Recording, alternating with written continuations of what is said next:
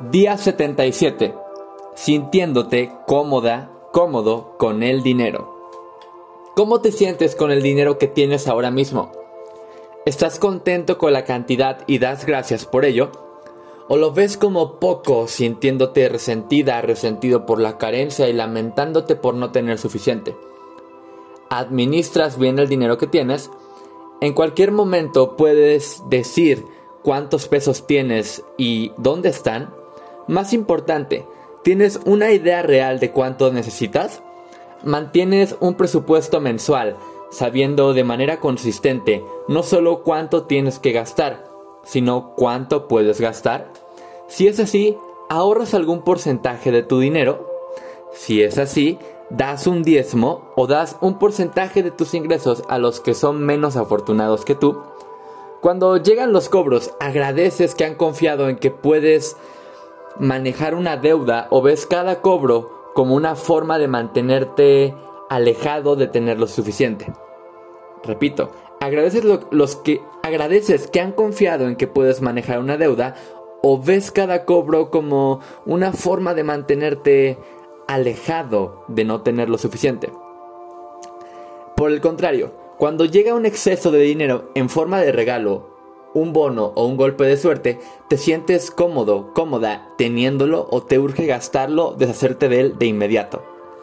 La manera como te sientes del dinero que tienes ahora en tu vida dice mucho de la manera en la que vas a manejar el dinero en el futuro. Si no te sientes cómodo con el dinero ahora, tampoco lo estarás después. Si parece que nunca tienes suficiente, es muy probable que estés sintiendo una insuficiencia emocional también. El concientizarte y revisar esas emociones limitantes afectará la manera en la que el dinero fluye en tu vida.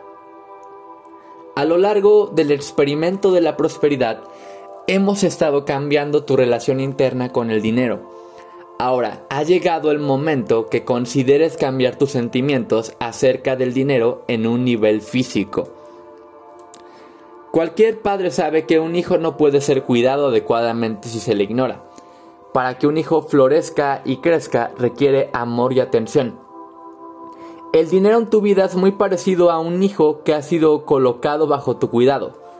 Como ya discutimos, es energía vibra a cierta frecuencia y lo atraes o lo repeles de acuerdo a tu vibración energética.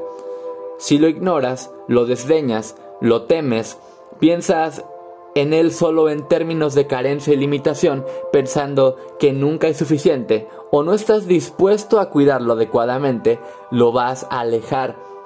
Si por el contrario lo cuidas, lo distribuyes sabiamente y conscientemente buscas formas de ponerlo a trabajar a tu favor, entonces vas a traer más.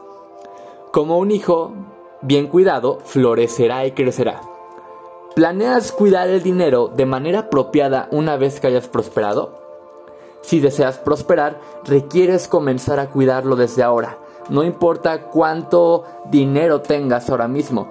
Entender y atender tus necesidades financieras es una manera consistente, una manera consciente Em, a ver, repitamos. No importa cuánto dinero tengas ahora mismo, entender y atender tus necesidades financieras de una manera consciente es una manera práctica de comenzar inmediatamente a moverte hacia una vida abundante. Puede ser que tengas registros financieros excelentes y si es así, felicidades.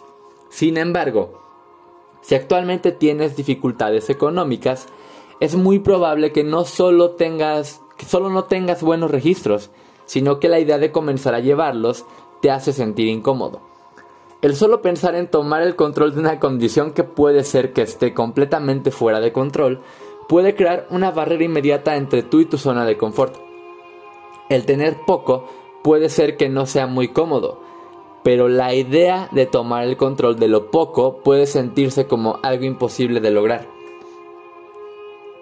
La mejor manera de tomar el control de tu actual situación financiera es comenzando a escribirlo.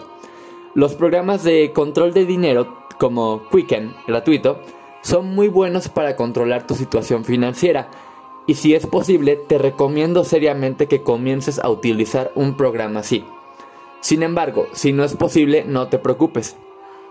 Será suficiente un pequeño cuaderno, parecido al del 10% que comenzaste a llevar tiempo atrás. Tenlo contigo todo el tiempo y comprométete a registrar todos tus ingresos y tus gastos a diario. La manera más rápida de controlar tus finanzas es escribiéndolo todo. Requieres saber dónde estás antes de que puedas tomar decisiones serias acerca de tus finanzas. Durante estos últimos días escribe todos tus gastos en tu cuaderno Dedica algunas páginas del cuaderno a diversas categorías como son casa, seguro, salud, alimentos, servicios, luz, agua y teléfono. Diversiones y misceláneos. Y escribe el artículo y la cantidad en la hoja apropiada, manteniendo una suma de los gastos. Al final tendrás una mejor idea a dónde va tu dinero, pero como un beneficio adicional quizá notes una reducción en tus compras impulsivas. Comprar una cosa de forma impulsiva es una cosa, pero comprar algo sabiendo que lo vas a documentar y sumar te da una nueva conciencia hacia ese proceso, que a veces actúa como un inhibidor. Por favor, no pienses que estoy en contra de gastar el dinero. No pienses que estoy en contra de gastar el dinero. No hay nada malo con gastar el dinero, especialmente si utilizas un cuaderno del 10% con cada gasto pero los gastos impulsivos con frecuencia indican un temor interno o emocional que requiere ser atendido. Y el usar tu cuaderno para anotar tales gastos te apoyará de barómetro, no solo para lo que gastas, sino cómo lo gastas y qué áreas muestran una batalla interna que requiere atenderse. Al registrar tus gastos diarios, también presta la atención a tus emociones a medida que sumas y restas. Para los que no están acostumbrados a llevar registros financieros, este puede ser un proceso desalentador y puede ser que te sientas tentado a dejarlo muchas veces. Resiste, recordándote con frecuencia que al hacer esto tomas el control de tu futuro financiero. Comprométete a hacer este cambio positivo de documentar cómo fluye hacia adentro y hacia afuera de tu vida el dinero no puedes saber si te sirve o no un hábito a menos de que sepas exactamente qué hábito es. Esto te dará un, mejor entendimiento de los hábitos del dinero. La acción del día. Lee tu plan de negocio para la prosperidad y las 11 cosas de tu lista de agradecimientos. Toma un momento para pararte firmemente con un brazo alzado hacia el cielo, con el puño firme como si te estuvieras agarrando de la mano de Dios Ahora, ya sea verbal o mentalmente, repite, con Dios como mi testigo, coloca tu cuota de dinero del día de hoy en tu contenedor y lee la afirmación que está en el contenedor tres veces. Espera recibir algo en regreso. Bendice a todos los que están a tu alrededor, incluyendo a los otros participantes en este experimento. Imagina cómo aquellos a quienes bendices prosperan y se rodean del bien. Entonces, bendícete a ti mismo e imagina lo mismo. Puedes continuar bendiciendo a la persona o personas en tu lista de bendiciones. El pensamiento del día.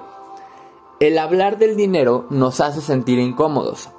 A veces hasta nos sentimos confusos por desear ganar dinero.